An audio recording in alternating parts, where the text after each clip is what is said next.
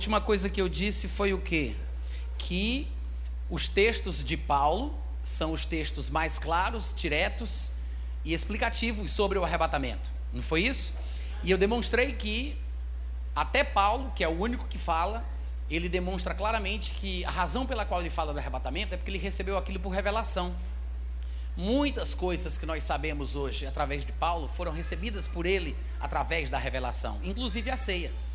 E não fica diferente quando se chega na questão do arrebatamento, porque nos dois textos de arrebatamento que nós temos no Novo Testamento, deixados por Paulo, ele diz as duas expressões que nos remetem à ideia de que ele obteve aquilo por revelação. Na primeira, ele diz em 1 Coríntios 15: Eis que vos digo um mistério, mistério porque não era conhecido, é algo oculto, mas que foi revelado, e fica implícito que ele deve ter recebido de Deus. E a gente sabe como, porque o padrão das revelações de Paulo vinha através das coisas que Jesus dizia para ele, pessoalmente, nas aparições. E em 1 Tessalonicenses 4 ele fala: Eis que vos dizemos ou vos declaramos por palavra do Senhor. Então, realmente, foi uma palavra direta de Jesus Cristo para ele sobre a questão do arrebatamento. É por isso que é interessante entender que, ainda que encontremos textos do Antigo Testamento que possam servir de ilustração para o arrebatamento, nós temos que compreender que o arrebatamento é essencialmente uma doutrina neotestamentária. É uma doutrina do Novo Testamento, mais especificamente ainda abordada e tratada por Paulo através das revelações que Jesus deu para ele. Quantos estão entendendo o que eu estou dizendo aqui? Também nós vimos o seguinte, que a palavra que é usada por Paulo, que até hoje se popularizou, que é o arrebatamento, a palavra usada por Paulo, não é um termo técnico para o evento em que nós seremos retirados da terra e nos encontraremos com Jesus nos ares. É uma palavra do idioma grego daquela época, que era usado comumente em contextos diferentes. E nós citamos aqui pelo menos quatro textos onde nós vimos a palavra harpazo sendo usada de forma diferente, inclusive até no sentido negativo, quando Jesus Cristo falava sobre o lobo arrebatar as ovelhas. Então, o que quer dizer? O que é que eu quero dizer com isso? Eu quero dizer que os textos que vão tratar sobre arrebatamento não vão necessariamente usar termos técnicos específicos que tem que ser repetidos todas as vezes que aquele assunto for tratado. Porque eles faziam uso do idioma como nós fazemos. Nós podemos usar palavras sinônimas, podemos usar figurações, figura, palavras figurativas, figura de linguagem. O importante é que a mensagem seja comunicada. Então, cuidado com esse preciosismo dos termos gregos, tá? Porque às vezes o pessoal se perde nessa questão. Ah, se é essa palavra que está aqui, então. Não, realmente. Nós podemos e devemos conhecer as palavras, compreender como elas eram usadas, ver a aplicação das palavras em seus contextos, mas temos que ter a mente aberta para entender que nem tudo é como a gente pensa. Tudo bem, gente? Exatamente por isso é que eu gostaria que você abrisse comigo em 2 Tessalonicenses capítulo 2. 2 Tessalonicenses capítulo 2. Esse texto aqui, para mim, é um dos textos mais interessantes sobre arrebatamento.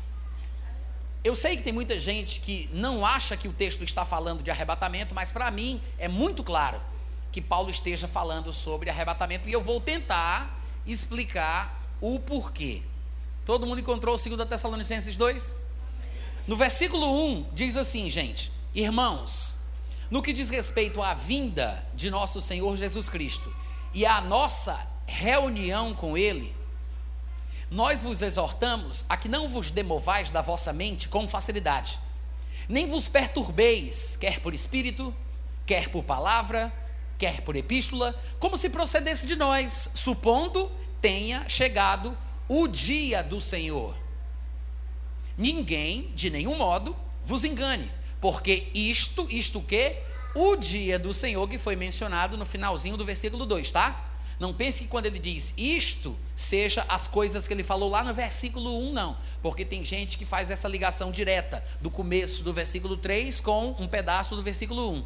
Porque lá no 1 ele diz a respeito da vinda do Senhor e a nossa reunião com Ele. Aí as pessoas pensam que o isto do versículo 3 é isso aí, do versículo 1, mas não é. É o que está perto, é o que está no finalzinho do versículo 2. Quando ele disse que Alguns podem escrever cartas dizendo que foram escritas por nós para supor que tenha chegado o dia do Senhor. O dia do Senhor, olha aqui para mim por gentileza, é uma expressão que significa mais do que um dia de 24 horas. Eu sei que quem esteve presente aqui nessas, nesses cultos onde nós estávamos ministrando sobre isso, deve ter me ouvido falar que o dia do Senhor é uma expressão bíblica que aparece recorrentemente no Antigo Testamento, que significa muitas coisas. Se nós fôssemos fazer uma coletânea de todos os textos, Antigo e Novo Testamento, que usam a expressão o dia do Senhor, nós veríamos que isso abrange vários acontecimentos que são desenrolados em cadeia, mas que envolvem o que a gente chama de tribulação, o derramamento da ira de Deus, o surgimento do anticristo, o arrebatamento e até o milênio, como o próprio Pedro, em sua segunda epístola, vai fazer. Ele usa a expressão dia do Senhor, associando a ideia ao milênio. Então, a expressão o dia do Senhor, ela é mais abrangente do que a gente imagina. Embora isso seja verdade, era muito comum se entender por causa das, é, das expressões usadas no Antigo Testamento que o dia do Senhor estava associado a um período de ira, de punição, de julgamento, de trevas, de angústia. Não é a única forma que a expressão é usada, por favor, entenda bem. Porque no mesmo momento em que a ira de Deus vai ser derramada sobre os homens, obviamente que para os cristãos vai ser o mesmo momento em que eles vão ser redimidos, porque Cristo os tirará da terra e a ira de Deus será derramada sobre os homens. Então, o mesmo momento de punição também revela um momento de redenção. E é por isso que temos textos proféticos que falam sobre uma experiência positiva e uma experiência negativa. Mas compete ao intérprete bíblico saber manusear bem a palavra de Deus e identificar cada coisa no seu devido lugar. Alguns teólogos, por causa disso, até fizeram um esforço de tentar diferenciar a expressão o dia de Cristo da expressão o dia do Senhor. E você vai ver que nesse texto que eu acabei de ler, eu não sei se alguém aqui tem uma versão diferente, mas alguns de vocês talvez tenham uma expressão o dia de Cristo em vez da expressão o dia do Senhor. Alguém tem? Alguém? Só quem tem Bíblia, por favor. Alguém? Ninguém? Não interessa, né? Essa mesma passagem aí que eu li, depois vocês podem conferir em casa, tá? Eu acho que na corrigida, talvez na revisada, na Almeida corrigida fiel, na recebida, essas versões que são mais antigas, baseadas na versão inglesa do rei Tiago, a grande maioria delas traz a expressão o dia de Cristo. E alguns, isso é uma variante textual, ou seja, manuscritos foram achados com a expressão o dia de Cristo, outros manuscritos foram achados o dia do Senhor. Quando foram feitas as traduções que nós temos em português, alguns compiladores do texto bíblico decidiram optar pela variação o dia de Cristo e outros optaram pelo dia do Senhor. E existe a interpretação de que o dia de Cristo é uma coisa boa, porque é para o crente, e o dia do Senhor é uma coisa ruim, porque é a punição. Mas, na verdade, isso é relativo. Depende do contexto que. O, depende do contexto onde aquela expressão aparece. Porque vai ser bom para quem espera Jesus voltar e vai ser ruim para quem está sem Deus no mundo. Tanto faz usar a expressão dia de Cristo ou dia do Senhor, porque Cristo é o Senhor. Então, a volta dele vai trazer acontecimentos positivos para quem for arrebatado, mas a volta dele também vai trazer acontecimentos negativos para quem for sofrer a ira de Deus. Quantos estão entendendo? Então tá. Mas a expressão o dia do Senhor é muito comumente usada no Antigo Testamento para se referir a esse dia de trevas, de angústia, de punição, de juízo, de ira de Deus. E eu quero lembrar que Paulo disse: Ninguém de nenhum modo vos engane, porque isto não a vinda do Senhor ou necessariamente a nossa reunião com Ele, mas isto, o dia do Senhor, não acontecerá sem que primeiro venha a apostasia. Antes da gente continuar falando do texto de Tessalonicenses, eu gostaria de mostrar para vocês algumas passagens do Antigo Testamento onde a expressão o dia do Senhor aparece, para que vocês possam é, confirmar isso que eu acabei de dizer sobre a expressão trazer consigo uma carga negativa. Joel, capítulo 1, versículo 15, diz assim: Ah, que dia! Porque o dia do Senhor está perto e vem como assolação do Todo-Poderoso. Veja o que ele disse: O dia do Senhor está perto e vem como assolação. Quando chega no capítulo 2 de Joel, no versículo 1, ele diz mais: Tocai a trombeta em Sião e dai voz de rebate no meu santo monte. Perturbem-se todos os moradores da terra. Por quê? Porque o dia do Senhor vem. Então, o dia do Senhor traz perturbação. Porque o dia do Senhor vem, já está próximo. Versículo 2: é dia de escuridade, dia de trevas, densas trevas, dias de nuvens e de escuridão. Todo mundo está acompanhando? Como se não bastasse, outros profetas também falando sobre o dia do Senhor repetem o mesmo sentimento. Por exemplo, Amós capítulo 5, versículo 18, 19 e 20. Ele diz assim: Ai de vós, os que desejais o dia do Senhor. Para que desejais vós o dia do Senhor? É dia de trevas, não é dia de luz. Versículo 19. É assim como se o homem, por exemplo, fugisse de diante de um leão se encosta, é, e se encontrasse com ele um urso. Ou seja, depois da queda, o coice. Né? Fugiu do leão, mas se encontrou com o urso. Ou mais ou menos como se ele entrando em casa fosse descansar, encostando a mão na parede, na parede fosse mordido por uma cobra. Ou seja, para onde ele vai, para onde ele corre, uma coisa ruim o alcança. Fugiu do leão, mas se encontrou com o urso. Entrou dentro de casa, colocou a mão na parede, foi picado por uma cobra. Isso é o dia do seu. Eu sei que é muita criatividade de Deus, mas eu acho que a mensagem foi bem transmitida. No versículo 20 ele diz: Não será, pois, por causa de tudo isso que ele já disse, não será, pois, o dia do Senhor trevas e não luz? Não será completa escuridão, sem nenhuma claridade? Vocês concordam, gente? Não será trevas e não luz, sem nenhuma claridade? Com certeza.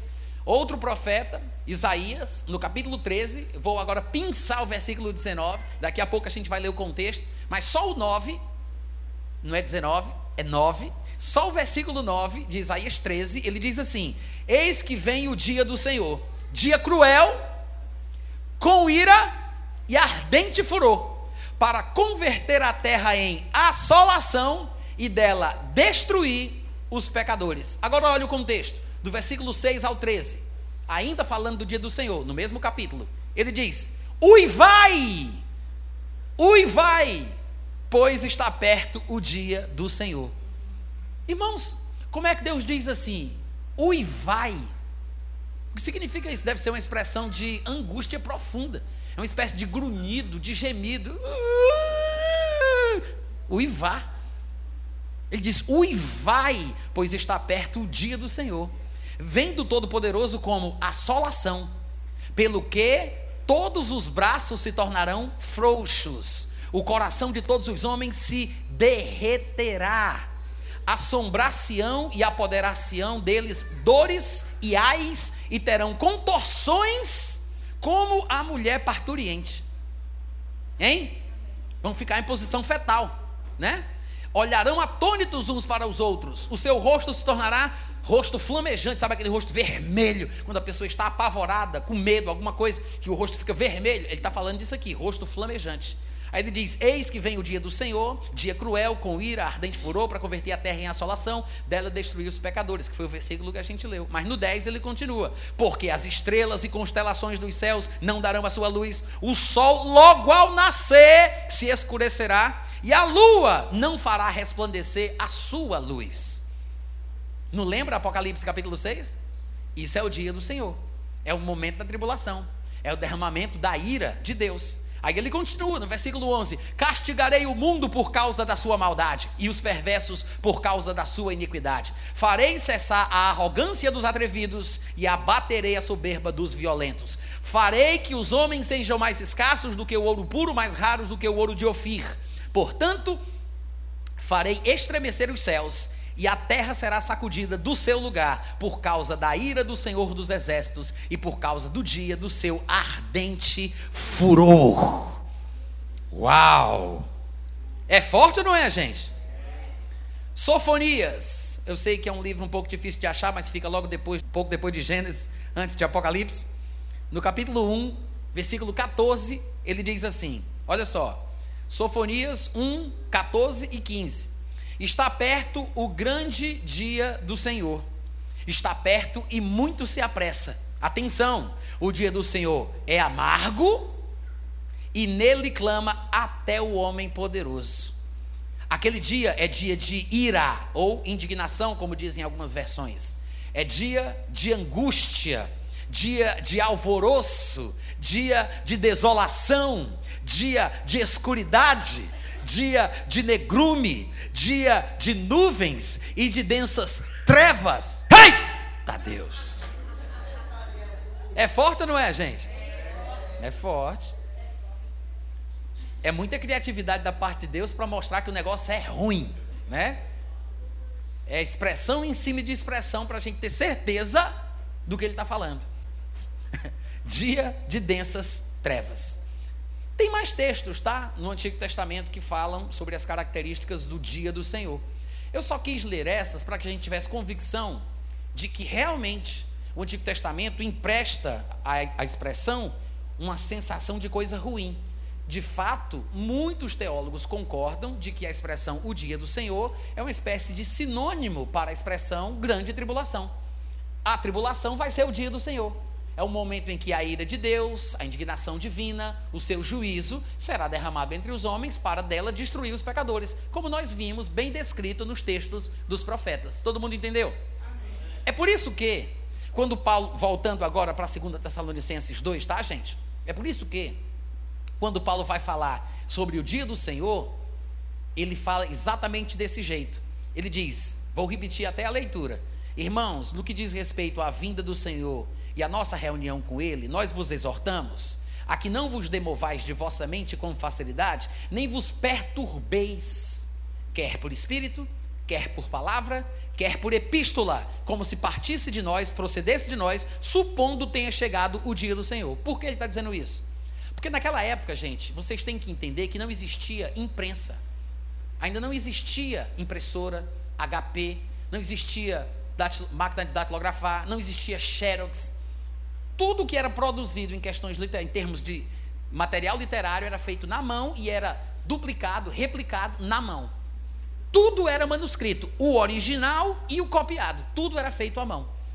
Então, naquela época, era muito comum. Hoje em dia o pessoal já faz isso, imagina naquela época. Era muito comum as pessoas pegarem, escreverem uma carta e assinarem no nome de alguém importante para tentar convencer os destinatários da carta. Então, o que se diz é que alguém, para defender uma ideia doutrinária que ele abraçava, escreveu uma carta aos Tessalonicenses, assinando como se fosse o próprio Paulo que estava dizendo aquilo. Porque os judeus cristãos, os judeus não cristãos, estavam perseguindo os judeus crentes, perseguindo os cristãos em todos os lugares, e eles estavam começando a dizer que já estavam experimentando a tribulação. Já era o dia do Senhor, era o juízo de Deus sendo derramado na terra. Ou seja, a igreja estaria experimentando a tribulação. Mas se Paulo tinha pregado em 1 Tessalonicenses, que essa aqui é a segunda, mas se ele já tinha dito na primeira carta que nós não passaríamos pela tribulação, que ele não nos destinou para a ira, porque ele nos livra da ira vindoura, e tudo aquilo que ele disse sobre o arrebatamento, lá no capítulo 4 da primeira epístola. Então, agora, se Paulo estava escrevendo outra carta dizendo que eles estavam passando pela tribulação, o dia do Senhor, os tessalonicenses ficaram confusos e perturbados. Entenda que eles não tinham os livros do Novo Testamento num lugar só para poder comparar texto com texto, como nós temos hoje.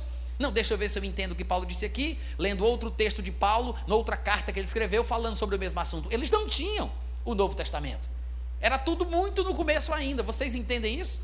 Então, alguém escreveu uma carta em nome de Paulo, dizendo uma coisa que Paulo não tinha dito. Aí, Paulo, para poder explicar para os Tessalonicenses que não é isso que ele ensinava, ele diz: Não vos demovais facilmente da vossa forma de pensar, quer por espírito, quer por palavra, quer por epístola, como se procedesse de nós, como se fosse a gente que estivesse dizendo isso.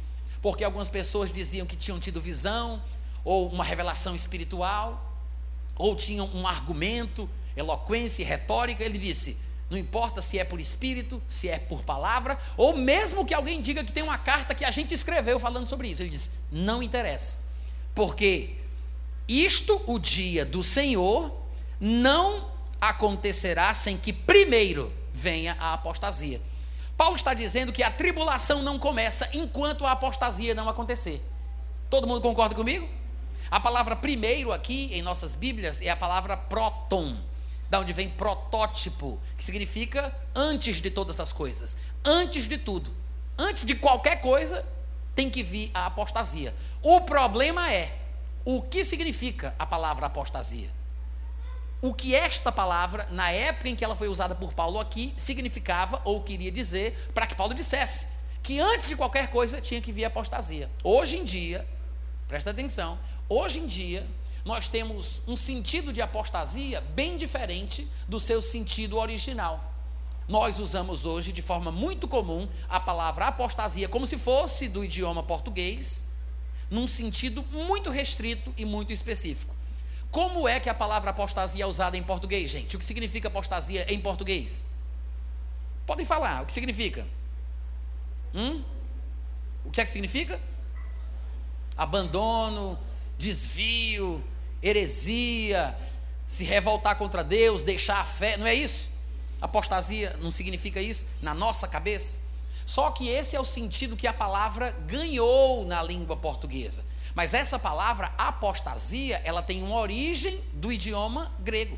Tanto é que ela não é uma tradução do grego para o português. Ela é o que se chama de transliteração. Há três coisas diferentes: interpretação, tradução e transliteração. Interpretar é aplicar o sentido da palavra original dentro de um contexto de outro idioma. Traduzir é dizer o que aquela palavra significa, a despeito da melhor palavra a ser usada de forma interpretativa.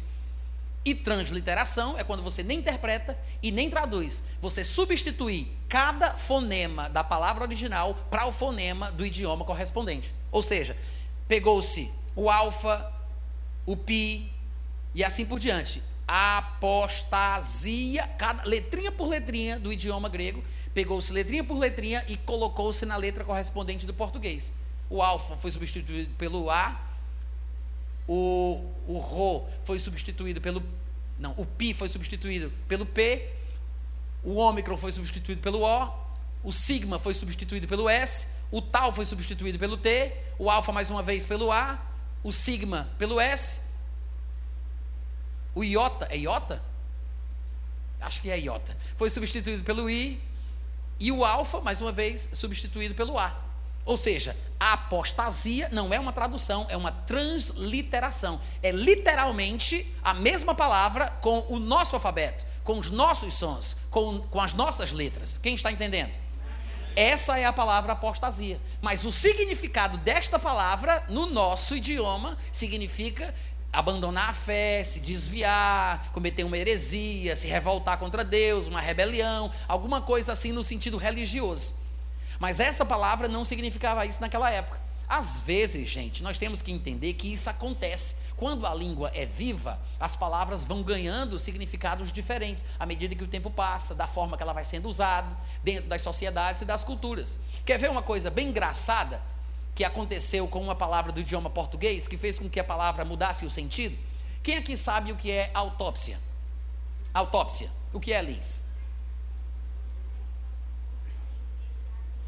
Você pega um corpo morto, você abre ele, o cadáver para examinar alguma coisa, né? É, todo mundo concorda com a Liz? Sim. Autópsia significa isso no uso comum, mas o sentido etimológico da palavra não é esse. O significado da palavra não é esse. A palavra auto significa em si mesmo ou por si mesmo, como automóvel, ele se locomove por si mesmo, né? Autoexame seria diferente, porque auto é em si e ópsi é exame, mas autoexame não pode ser uma autópsia. Aliás, autópsia é autoexame. Mas se for para fazer o exame no morto é necrópsia. Necro é morto, de onde vem a palavra necromante, e é exame. Então a palavra certa para se falar sobre exame no morto não é autópsia, é necrópsia. A autópsia, a não ser que você seja o próprio morto, claro, mas aí não faz sentido. Mas autópsia é autoexame. Mas nós usamos a palavra autópsia no português, todo mundo, quando ouve, entende que é exame do morto, mesmo que não seja o seu sentido etimológico. Quantos entenderam? Da mesma forma, a palavra apostasia ganhou esse significado em português mas não significa que este seja o sentido que ela tinha no idioma dela, no idioma grego, no idioma original. O que é que eu quero dizer com isso? Eu quero sugerir que a interpretação correta de 2 Tessalonicenses, capítulo 2, versículo 2, quando ele diz que a tribulação não vai acontecer sem que primeiro, próton, antes de qualquer coisa, aconteça a apostasia, Eu quero sugerir que a palavra apostasia é o arrebatamento do qual Paulo ensinava. Por quê? Porque a palavra apostasia, se a gente for falar do sentido da palavra, significa separar-se, afastar-se, significa partir, retirar-se. Esse é o significado. A palavra apostasia é formada por duas palavras gregas, uma preposição apo e risteme. Essa palavra apo aparece em outras palavras famosas também no meio cristão, como por exemplo, apocalipse. É a mesma palavrinha apo de apostasia. Apocalipse, o que significa? Apo significa para longe de, para fora de, retirado de. Apo. E a palavra calipto que forma a palavra Apocalipse, significa sombra. Então, Apocalipse é tirado para fora das sombras, colocado longe das sombras. Se está longe das sombras, está na luz. Se está às claras, é revelado. É por isso que o nome é revelação. Apocalipse. É tirado para fora das sombras. A palavra apóstolo é a mesma preposição apo, né, de tirar para fora de, para longe de, retirado de, e estelo, apostelos, que é a palavra estelo significa colocado, posto, preparado. É como se fosse alguém preparado para longe.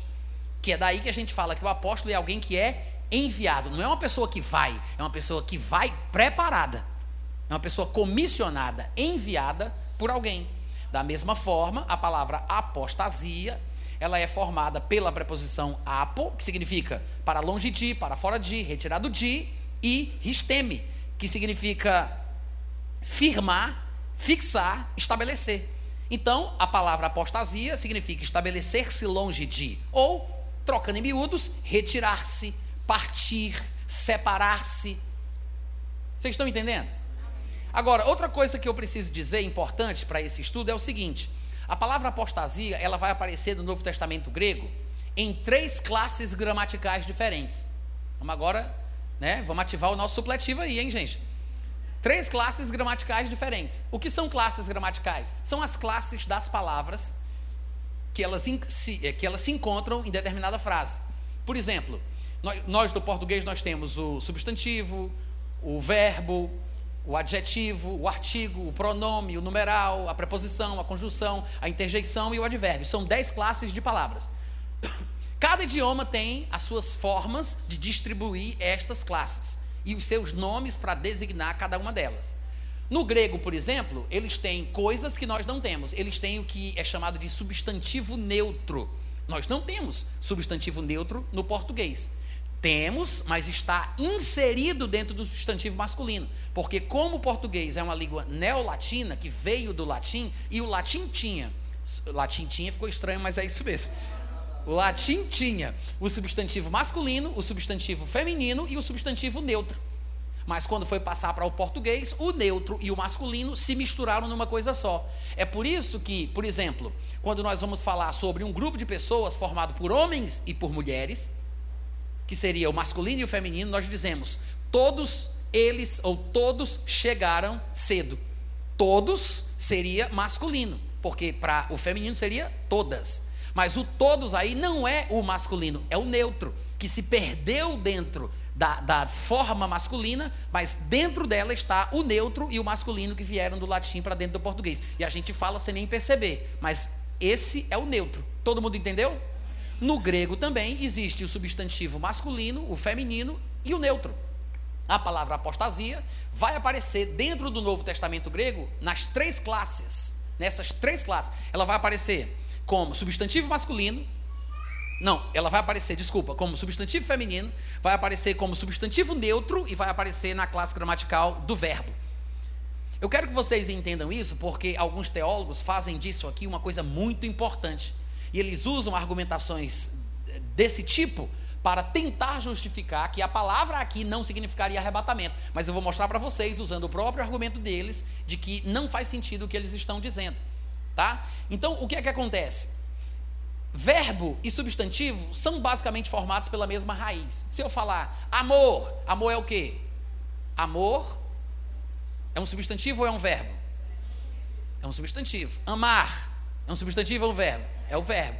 Então, é a mesma coisa, só que com uma construção diferente, né? As letras, a palavra, as desinências, as flexões. Se eu disser eu amo, todo mundo sabe do que eu estou falando. Estou falando de amor, estou falando de amar.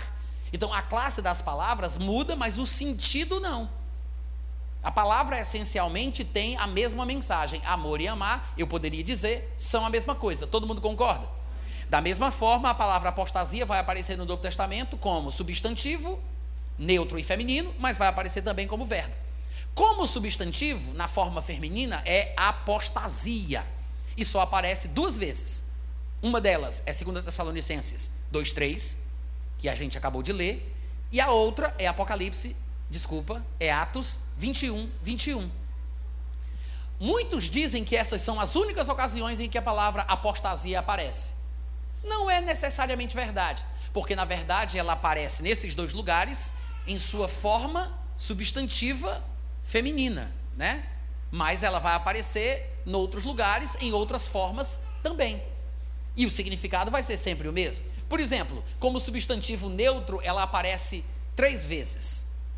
Essas três vezes são Mateus 5,31, Mateus 19,7, Marcos 10, 4. Nas três passagens dos evangelhos onde a palavra apostasia, na forma de substantivo neutro, nas três vezes, quando ela aparece, ela foi traduzida em nossas Bíblias de português, em português, por divórcio. Nas três vezes.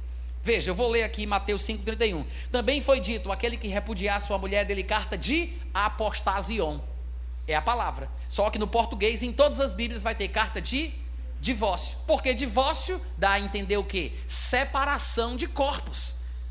Dá a ideia de retirada, de separação. Todo mundo concorda? Todas as passagens que traduziram a palavra apostasia como substantivo neutro, traduziram por divórcio, que dá a ideia de separação. A palavra na forma verbal, ela vai aparecer 15 ou 14 vezes em todo o Novo Testamento ela se apresenta da forma é, é apisteme a palavra, é a mesma, só que na forma verbal. Apisteme. Essa palavra aparece 14 ou 15 vezes em todo o Novo Testamento. As aparições são em Lucas 2:37, Lucas 4:13, Lucas 8:13, Lucas 13:27, Atos 5:37, Atos 5:38, Atos 12:10, Atos 15:38, Atos 19:9, Atos 22:22, 2 Coríntios 12:8, 1 Timóteo 4:1, que é bem conhecida, vocês devem lembrar, que é aquela passagem que diz: "O Espírito afirma expressamente que nos últimos tempos alguns apostatarão da fé, né, por obedecerem a espíritos enganadores".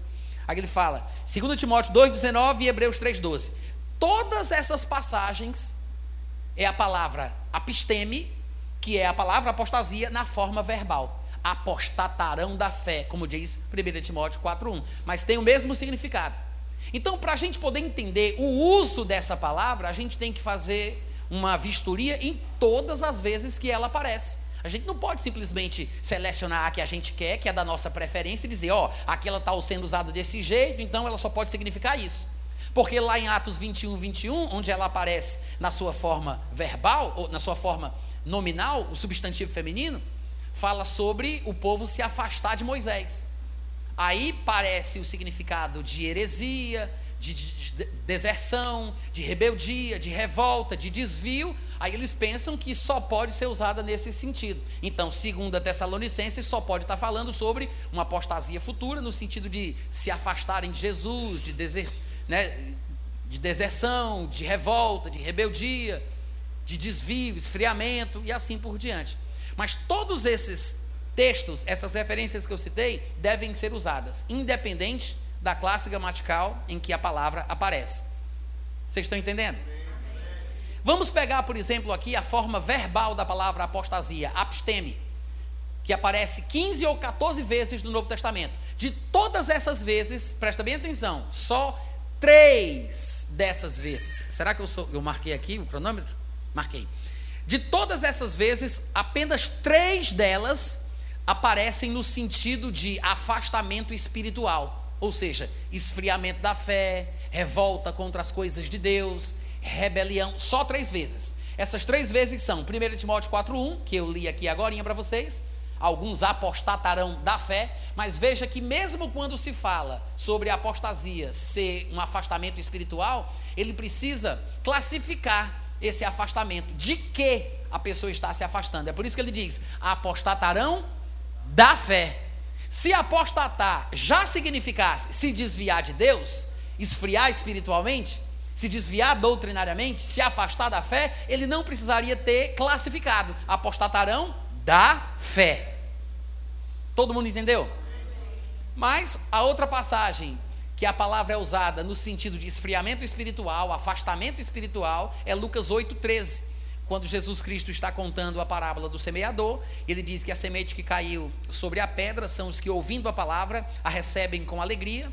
Estes, porém, não têm raiz, creem apenas por algum tempo e, na hora da aprovação, se desviam. A palavra aí é apisteme, é apostasia da forma verbal no sentido espiritual, de deserdar, de abandonar, de se desviar. E a outra passagem é Hebreus 3,12. Tende cuidado, irmão, jamais aconteça haver em qualquer um de vós perverso coração de incredulidade que vos afaste. A palavra aí é apostasia, que vos afaste do Deus vivo. Pronto. Essas três passagens, 1 Timóteo 4,1, Lucas 8,13 e Hebreus 3,12, são as únicas passagens do Novo Testamento em que a palavra apostasia, na forma verbal, aparece no sentido de esfriamento espiritual, de desvio espiritual, afastamento doutrinário. Todas as outras, 11 ou 12 vezes, se forem 14 ou 15 vezes que a palavra aparece, todas as outras vezes aparecem no sentido de afastamento físico. Vocês estão entendendo, gente? Por que eu estou querendo mostrar isso para vocês? Porque o afastamento físico era o padrão, era a regra era a forma mais comum em que a palavra era usada. E se isso estiver comprovado pelos exemplos dos textos que a gente vai ver aqui, pelo menos alguns deles, por que então a gente não vai interpretar 2 Tessalonicenses 2, 3 da mesma forma que a palavra foi usada das outras vezes? Provavelmente Paulo está falando ali sobre uma separação física, sobre um afastamento físico e não sobre um desvio doutrinário ou um desvio espiritual, mas ele provavelmente, como eu vou sugerir, está falando da retirada, da partida, da separação dos crentes deste mundo, que é o que nós chamamos de arrebatamento. Amém, gente? Então vamos dar uma olhadinha em algumas das passagens onde a palavra apostasia na forma verbal aparece no Novo Testamento com o sentido de afastamento físico, tá? Diferente daquelas três que ficam bem claras que são afastamento espiritual. Olha só, por exemplo, Lucas 2,37 diz assim: E era viúva, Ana, no nascimento de Jesus, de quase 84 anos, e não se afastava do templo. Ou seja, a palavra que aparece aí é apisteme, apostasia, na sua forma verbal. A mulher não apostatava do templo. Isso é o sentido espiritual e doutrinário, gente? Não. É o sentido de não se distanciar fisicamente, estava sempre lá. Ou como nós dizemos hoje em dia, era viva e morta dentro do templo. Todo mundo entendeu? Atos 15, 38 diz assim: Mas a Paulo parecia razoável que não tomassem consigo aquele, falando de Marcos, que era sobrinho de Barnabé, consigo aquele que desde a Panfilha se tinha afastado, apartado, que é a palavra apostasia, na forma verbal, que tinha se afastado deles e não os acompanhou daquela, naquela obra. Ou seja, Marcos tinha apostatado de Paulo e Barnabé. Ele está falando no sentido doutrinário? Ele está falando de apostasia no sentido espiritual? De blasfêmia? De desvio espiritual? Não. Ele está falando que Marcos não os acompanhou, deixou eles no meio do caminho, porque naquela época eles precisavam de pessoas para viajar para levarem as bagagens. Não tinham as comodidades da vida moderna. Então, quando alguém se planeja para ir e abandona o povo que está viajando, o resto da bagagem vai sobrar para menos gente, o que vai ser uma coisa muito ruim. Então Marcos apostatou, ou seja, se separou deles ao longo da viagem. Esse é o sentido simples da palavra apostasia nessa passagem. Outro texto, Lucas 4,13 diz assim: E acabando o diabo toda a tentação, ausentou-se dele, ausentou-se de Jesus por algum tempo. Gente, será que o texto aqui, que usa a palavra apostasia, ausentou-se dele, foi traduzido por ausentar-se? Mas será que essa palavra apostasia aqui significa que o diabo apostatou da fé? Hein? Não. Significa que ele simplesmente se distanciou, se separou, se retirou, partiu. É esse o significado da palavra apostasia, na sua forma verbal, nesse contexto. E 2 Coríntios 12, 8, o nosso último exemplo, diz: Acerca do qual orei três vezes ao Senhor para que se desviasse de mim falando daquele mensageiro de Satanás que o esbofeteava dia após dia, para que ele não tivesse êxito por causa das revelações que ele tinha recebido de Deus, para que ele não pudesse obter uma glória, um alcance ainda maior. Então, Paulo está falando que orou para que aquele demônio se afastasse, se retirasse. A resposta de Jesus para ele foi: Não é necessária, a minha graça te basta. Mas o que é interessante é que a palavra que aparece aqui é apostasia. Ora, gente, se nós temos tantos, tantos textos assim, em que a palavra apostasia aparece com sentidos diferentes de desvio espiritual, desvio doutrinário, e se a maioria dos textos usa a palavra no sentido de separação física e espacial, por que, por cargas d'água, que segundo Tessalonicenses 2:3 tem que ser usado no sentido espiritual? Vocês estão entendendo, gente? Por que não? Por que não seguir a regra? A maioria das vezes que a palavra apareceu foi usada no sentido de afastamento físico. O que quer dizer que provavelmente a palavra apostasia ali está sendo usada como separação, como partida, retirada. E isso vai ficar mais claro daqui a pouco, quando a gente for examinar o contexto, com este conceito. Já provei que a palavra era usada no sentido de distância, de afastamento, mas daqui a pouco a gente vai examinar o contexto, considerando a palavra dessa forma, tá? Você vai ver como faz muito mais sentido. Agora, antes da gente fazer isso, eu quero dizer que há um dicionário do grego para o inglês que foi feito por dois estudiosos chamados Liddell e Scott. De fato, o dicionário leva o nome deles. É o dicionário Liddell and Scott. E eles falam dessa palavra apostasia, que é uma palavra grega, e eles falam que o sentido dela, em primeiro lugar, pode ser deserção, deserção, revolta, pode ser rebelião contra Deus, mas também pode ser partida, saída, afastamento, desaparecimento, pode ser distinção e pode ser distância.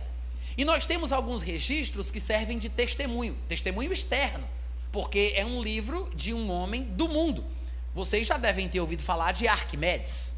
Arquimedes foi um homem que viveu entre os anos 287 e 212 a.C. E ele escreveu um livro, na sua língua, que era o grego, chamado O Contador de Areia, traduzindo para o português. No livro que ele escreveu em grego, ele usa em um determinado trecho a palavra apostasia. Só que ele usa a palavra apostasia com o sentido de distância eu não sei o que significa isso que ele está dizendo aqui, mas a parte do texto é a seguinte: a circunferência na qual a Terra deve girar tem a mesma proporção da distância das estrelas fixas, assim como o centro de uma esfera da sua superfície. Não sei o que significa isso, mas a palavra distância aparece aqui. Apostasian é a palavra usada no grego no livro original. Gente, tudo isso nos mostra que a palavra apostasia era de fato usada dessa forma. Não somente no ano 200 a.C., como fez Arquimedes, mas também no período patrístico. Depois, depois de Cristo, de Paulo, no período patrístico, a palavra apostasia também foi usada assim e é colocada dessa forma em outro dicionário em inglês que agora eu, infelizmente, não lembro o nome.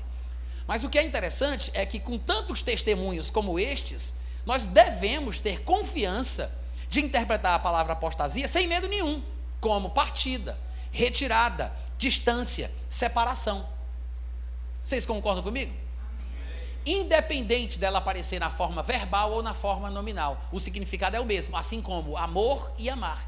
E uma prova disso que eu estou falando seria a minha própria versão Alme é, revista e atualizada de João Ferreira de Almeida da passagem Atos 21, 21 que é a segunda passagem onde a palavra apostasia aparece como substantivo feminino. A minha versão revista e atualizada traduziu assim: Foram informados a teu respeito que ensinas todos os judeus entre os gentios a apostatarem. Coloca aí esse texto para ver como é que tem a versão que está aí. Coloca aí, Atos 21, 21. Aqui na minha versão, revista e atualizada, eles traduziram como verbo. Apartarem. Ó, vai dar no mesmo. Eles não usaram apostasia, mas usaram uma tradução, que é se apartar, que tem o mesmo significado.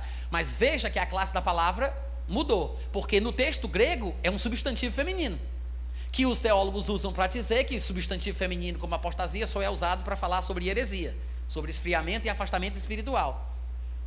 Eles dizem isso. Mas isso é tolice. Porque os próprios tradutores dessa versão e da minha versão optaram por substituir o substantivo original grego por uma palavra que na verdade é um verbo do português, a apartarem. Paulo ensinava os judeus a se apartarem. Na minha Bíblia diz a apostatarem, o que é um verbo, mas tem o mesmo significado, porque amar e amor, independente da classe de palavra, é a mesma coisa, gente. Vocês entendem isso? Eu sei que o caldo está mais grosso hoje, mas eu precisava falar isso, deixar registrado, porque isso é muito importante. Se você quer ter base e fundamentação bíblica real, você precisa entender esse Paranauê aqui todinho, para você ter como argumentar contra aqueles que podem roubar a tua fé. Porque a interpretação que eles fazem de 2 Tessalonicenses é totalmente estranha a tudo isso que eu estou passando aqui para vocês. Tá bom, gente? Então veja, Atos 21, 21 diz: Foram informados a teu respeito, Paulo, que ensinas todos os judeus entre os gentios a apartarem, a se apartarem ou a apostatarem de Moisés, dizendo-lhes que não devem circuncidar os filhos, nem andar segundo os costumes da lei.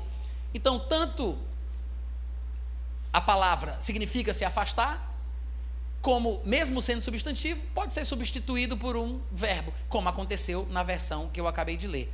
O que interessa é que a gente saiba que o texto de 2 Tessalonicenses está falando sobre uma separação, sobre uma partida, sobre uma retirada, que nessa interpretação que eu estou sugerindo é o arrebatamento. Aí você vai me dizer, Natan, mas tem alguma versão em português que faça uso dessa lógica, desse raciocínio? Você pode me indicar alguma Bíblia em português que fale assim? Nós temos algumas Bíblias em português, talvez não muito conhecidas, porque a gente não tem acesso, a não ser quem tem dispositivo Android, porque no Android nós temos uma Bíblia, um aplicativo de Bíblia chamado MySword, que tem 40 versões em português, e entre elas você vai ter várias, e algumas delas lá trazem essa tradução, como por exemplo a literal do texto tradicional, que talvez você não encontre em outro lugar, a não ser para este aplicativo do Android, literal do texto tradicional. E lá tem a palavra retirada. A tradução para o português nessa Bíblia é retirada. Mas vamos para a história das traduções desta passagem, que aí é onde fica interessante. A primeira tradução do Novo Testamento grego para outra língua, do Novo Testamento grego para outra língua, foi a Bíblia Vulgata, que é uma Bíblia em latim. Essa Bíblia foi traduzida no século IV por um homem chamado Jerônimo. Vulgata é uma alusão ao termo vulgar, comum. Era a língua falada comumente por todos os povos naquela ocasião. Que é por isso que ele colocou o nome de Vulgata, porque era uma língua comum, uma língua vulgar, falada por todos. Nessa tradução, Jerônimo, ele traduziu 2 Tessalonicenses 2:3, a palavra apostasia, pela palavra retirada. Ele colocou a palavra latina dissessio, que significa partir, partida ele colocou assim. Veja você, uma das mais antigas versões do Novo Testamento grego já usou a palavra partida. Na verdade, muitas versões em inglês foram publicadas, as mais antigas, com a palavra partida. Eu vou citar algumas versões, se vocês quiserem conferir e procurar depois. Algumas delas estão no aplicativo MySword, tá? Ou naqueles antigos aplicativos S-Word, The Word também.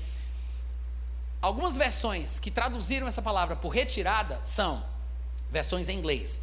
Wycliffe Bible, que foi publicada em 1384, a Tyndale Bible, que foi publicada em 1526, a Coverdale Bible, que foi publicada em 1535, a Cranmer Bible, que foi publicada em 1539, a British Bible, que foi publicada em 1576, a Beza Bible, que foi publicada em 1583, e a Geneva, que é a Bíblia de Genebra, né, que nós temos em português também, mas estamos falando aqui da edição de 1608.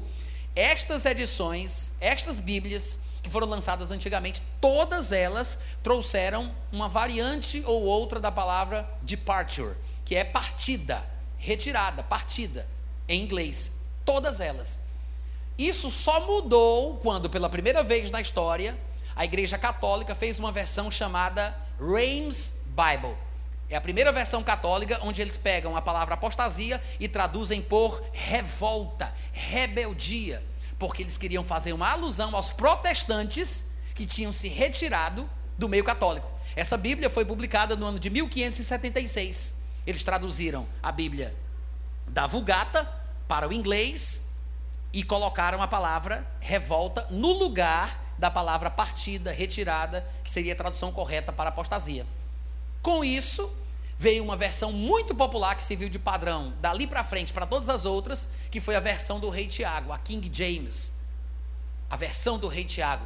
Em 1611, então lançaram a King James. O que foi que eles fizeram? Já é uma versão protestante, mas na King James eles pegaram o versículo 3, a palavra apostasia, e traduziram por revolta, rebelião, rebeldia. Mas agora o que eles queriam dizer é que a Igreja Católica tinha se desviado da verdade.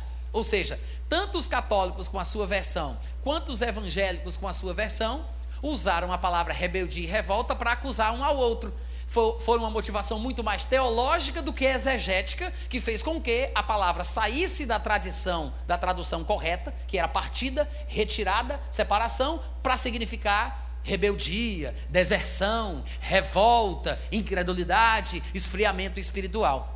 Quantos estão entendendo? Foi assim que aconteceu ao longo da história. E é por isso que hoje nós temos essa confusão. Mas se você abrir 2 Tessalonicenses, juntamente comigo aí no capítulo 2, e formos observar o contexto, entendendo a palavra apostasia que está lá como separação, como retirada, como partida, você vai ver que a coisa fica bem diferente. 2 Tessalonicenses, capítulo 2, eu vou ler desde o 1 para a gente poder observar. Lembra disso, tá? Quando chegar lá na palavra apostasia, lembra do que a gente falou, do seu real significado. Ele diz, irmãos, versículo 1: No que diz respeito à vinda do nosso Senhor Jesus Cristo e à nossa reunião com Ele, essa palavra reunião aí é a palavra epsinagogue, de onde vem a palavra sinagoga, que fala sobre ajuntamento ou congregação, né? É da onde vem a palavra que foi traduzida por reunião. Muito provavelmente, ele está falando sobre o nosso encontro com Jesus no arrebatamento. Então ele fala com respeito à vinda de nosso Senhor Jesus Cristo e à nossa reunião com ele, nós vos exortamos a que não vos demovais da vossa mente com facilidade. Ou seja, ele tinha falado em 1 Tessalonicenses, ele tinha falado, quando estava presente, sobre o arrebatamento pré-tribulacional. Só que algumas pessoas estavam dizendo que Paulo estava escrevendo que eles estavam na tribulação, já estavam no dia do Senhor, já estavam experimentando o juízo. Aí Paulo diz: gente, por favor, não, não muda a forma de vocês pensarem assim tão facilmente, não.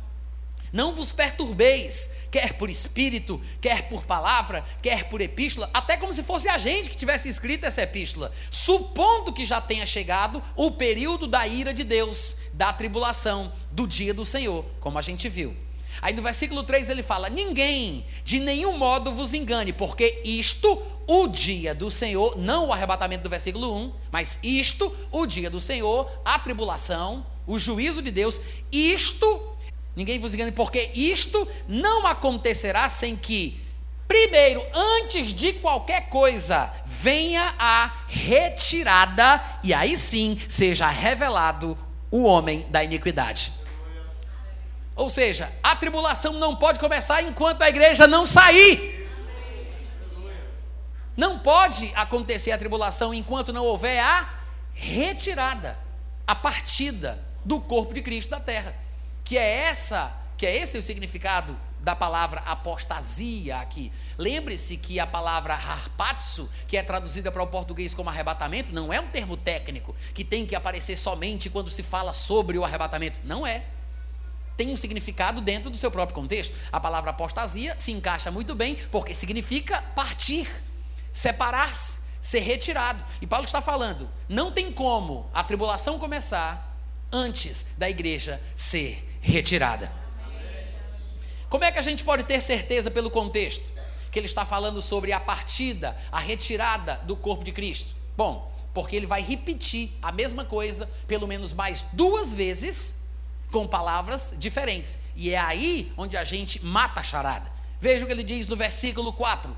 Ele diz: Esse filho da perdição, esse, esse filho da iniquidade, homem da iniquidade, se opõe e se levanta contra tudo que se chama Deus ou é objeto de culto, a ponto de assentar-se no santuário de Deus, ostentando-se como se fosse o próprio Deus. Veja que ele não vai dizer que é Deus, ainda que algumas versões sugiram isso, mas ele vai fazer uma coisa como se fosse o próprio Deus, ou seja, uma coisa que só Jesus, que é o Messias, o verdadeiro representante da divindade, pode fazer. Então ele vai agir de uma forma que, segundo a perspectiva de Paulo, é como se ele fosse o próprio Deus. Ele não vai dizer que é Deus. Porque lá em Daniel fala que ele vai servir a um Deus estranho.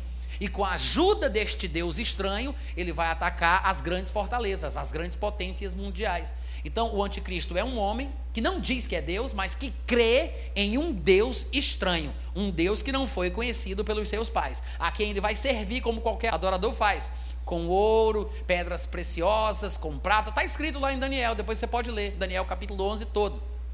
Então, ele vai se sentar no santuário de Deus, ostentando-se como se fosse o próprio Deus. Aí ele diz: Vocês não se lembram de que quando eu estava convosco eu costumava dizer-vos estas coisas? E agora sabeis o que o detém. Gente, quando Paulo diz assim, e agora vocês sabem o que detém ele, e agora vocês sabem, é porque ele só pode ter falado agora sobre o que impede ele de se manifestar. Não é verdade? Ele deve ter falado alguma coisa aqui nos versículos para trás, que ele revelou o que é que detém ele, porque ele fala, fala e diz, e agora vocês sabem o que o detém. O que foi que ele disse que justifica esse argumento? Agora vocês sabem o que o detém. Ele disse: não vai acontecer o período da tribulação. O homem da iniquidade não vai se manifestar enquanto a igreja não for retirada. Então, só que agora ele usa uma expressão diferente. Ele diz: agora vocês sabem o que o detém. O que fica implícito é que, enquanto a igreja estiver aqui, a igreja detém a operação da, da, da iniquidade, detém a ação do rei das trevas. A presença da igreja detém o anticristo. Agora vocês sabem o que o detém, para que ele seja revelado somente em ocasião própria. A terceira vez que ele vai falar a mesma coisa, agora de uma forma diferente. Ele diz: com efeito, versículo 7, o mistério da iniquidade. Veja que no versículo 3 ele falou sobre o homem da iniquidade, e agora no versículo 7 ele fala sobre o mistério da iniquidade. Há uma diferença: o homem é o anticristo, o mistério é a força espiritual da maldade é o reino das trevas, é Satanás e os seus anjos. Ele fala sobre essa influência diabólica que está sobre o mundo. Todo mundo entende a diferença entre mistério da iniquidade e homem da iniquidade? Então ele diz no versículo 7: com efeito, o mistério da iniquidade já opera. Ele não está falando que o anticristo já estava no mundo, ou que o anticristo já estava em atuação. Ele está falando sobre a força espiritual da maldade que no tempo certo vai trazer à luz o anticristo. O mistério já operava, o anticristo não.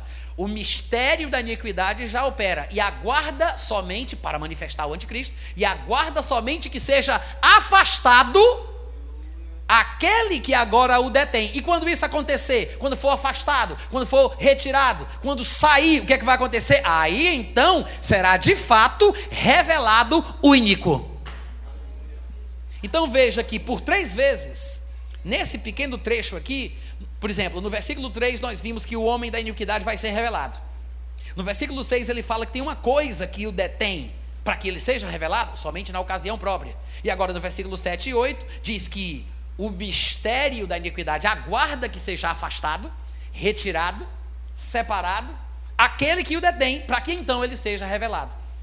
Três vezes ele diz que o anticristo vai ser revelado, mas nas três vezes ele usa uma expressão, depois usa outra expressão, o que nos ajuda a interpretar a primeira aparição delas, que é a palavra apostasia, que não poderia significar rebeldia, abandono da fé, deserção espiritual, desvio doutrinário. Por quê? Ele está falando sobre uma coisa que está presente, que atrapalha a manifestação do anticristo e não de uma coisa que está ausente, que tem que chegar para o anticristo aparecer. Porque se apostasia aqui significasse erro doutrinário, desvio da fé, ele estava falando sobre uma grande bagunça espiritual num tempo futuro da história da humanidade. Ele estava falando sobre uma apostasia universal, uma coisa errada muito grande, muito grande, um pecado cabeludo que iria acontecer no futuro, que proporcionaria o surgimento do anticristo. Então, se ele estivesse falando que primeiro tinha que acontecer a apostasia, no sentido de desvio espiritual, ele estava falando sobre uma coisa que não estava presente naquela época, mas que iria acontecer no futuro, uma devassidão assim muito generalizada. Então ele não estava falando sobre uma coisa presente que tinha que sair, ele estaria falando sobre uma coisa ausente que tinha que chegar. Não, vamos lá, gente, estou pregando muito bem hoje à noite. Vocês estão entendendo? É por isso que a palavra apostasia não pode ser interpretado como desvio. Porque se fosse desvio, era uma coisa que iria acontecer no futuro. Não estava acontecendo, mas um dia isso iria chegar. Ou seja, esse grande desvio universal. Se fosse esse o sentido de apostasia aqui. Mas nas outras duas vezes, ele deixa bem claro que é, não é uma coisa que tem que chegar, é uma coisa que tem que sair. Então, o sentido da palavra apostasia como retirada, como separação, se encaixa perfeitamente. Perfeitamente em seu contexto. Os irmãos compreendem isso? Então, gente, o que é que tem que ser tirado? O que é que tem que sair? O que é que tem que se afastar para o mistério da iniquidade ter condição de trazer à luz o anticristo? Bom, há uma disputa a respeito desse assunto. Quem é o que detém, né? Quem é que detém o mistério da iniquidade? Eu acredito que se nós dissermos que é o Espírito Santo ou que é a igreja, vai dar tudo no mesmo. Por quê? Porque a atuação do Espírito Santo hoje na terra só se dá por meio da igreja. É tão particular esta manifestação atual ou vigente do Espírito Santo, que Jesus chega a falar sobre ela como se o Espírito Santo estivesse vindo para a terra. Ou seja, para Jesus é como se o Espírito Santo nem estivesse presente. Mesmo que ele soubesse que o Espírito Santo atuava na terra pelos profetas de forma diferente. Mas era uma coisa diferente. Ele atuava sobre um ou sobre outro que era ungido para um cargo, para executar uma função específica reis, profetas, sacerdotes, homens, mulheres, ungidos e separados para alguma ação. Mas o Espírito Santo ser derramado to sobre todo mundo, toda a carne, está presente no coração de todo crente, e isso era uma novidade. Falando sobre esta época, Jesus disse: Convém-vos que eu vá, porque se eu não for, o Espírito Santo não virá para vós outros. Jesus falou sobre o Espírito Santo vir. Por que, que eu estou dizendo isso? Porque se nós interpretarmos que aquele que detém a manifestação do anticristo seja o Espírito Santo, não fica, não se torna errada a nossa interpretação. Porque afinal de contas, se o Espírito Santo está presente atuando na terra por meio da igreja, isso quer dizer que isto impede a atuação do mistério da iniquidade. É por isso que o anticristo não pode se manifestar enquanto ele estiver presente. Mas quando o Espírito Santo for retirado, o que deixa implícito que a igreja vai junto, porque ele veio para estar conosco para sempre, então se ele sai, a gente sai, se a gente fica, ele fica. Né? Mas, quando o Espírito Santo for retirado, nós iremos junto com, com ele. E tem gente que não entende isso, alguns pós-tribulacionistas, por exemplo, e dizem assim: Mas que tolice, Natan, como é que o Espírito Santo pode ser retirado da terra? Afinal de contas, ele é Deus. Ele está presente em todos os lugares. Ele é onipotente, onipresente, onipresente, onipresente, onipresente. Gente, vamos parar para pensar. Ora, se Jesus Cristo diz que um dia ele veio, então um dia ele vai. É simples assim. Porque se Jesus disse, convém-vos que eu vá, porque se eu não for, ele não vem. Ora, ele não era Deus não quando ele veio? Ué, se ele era Deus quando veio, ele continua sendo Deus quando ele vai. se ele pode vir, então ele pode ir. Se ele pode vir, então ele pode sair, gente. Claro que sim. Se um dia ele veio, um dia ele vai se retirar na mesma lógica. E as pessoas perguntam: e como é que as pessoas vão ser salvas durante a tribulação se o Espírito Santo for retirado? Do mesmo jeito que o povo era salvo no período do Antigo Testamento, crendo nos testemunhos dos profetas, crendo na palavra de Deus. Jesus disse: vocês têm a lei e os profetas, creiam neles. No período da tribulação, dois grandes profetas, no estilo do período do Antigo Testamento, estarão na terra testemunhando com sinal, com poder, com fogo. Muita gente vai se converter durante a tribulação pela pregação desses homens de Deus. O Espírito Santo não vai poder ser recebido como hoje, no período da igreja, em que a pessoa é cheia do Espírito Santo e fala em outras línguas, como a Bíblia testemunha. Ninguém vai ter essa experiência, porque ele vai ter se retirado, esta dispensação vai ter findado, mas não quer dizer que o Espírito Santo não estará aqui atuando. Antes dele vir, antes dele vir, ele não estava atuando na terra, atuando no mundo, atuando sobre os homens demonstrando o poder de Deus. Nós temos histórias no Antigo Testamento das manifestações do Espírito Santo. Lá no versículo 1 de Gênesis diz que o Espírito Santo pairava sobre as águas. Por que, que ele não pode ir e continuar fazendo o que ele fez antes dele ter vindo? Hum? Amém, gente? Amém. Não quer dizer nada esse argumento que eles usam. O fato é que a igreja vai ser retirada da terra com o Espírito Santo, porque a tribulação não pode começar antes de acontecer a retirada, a partida, a separação. Ô oh, glória! Amém, gente? Vocês entenderam isso?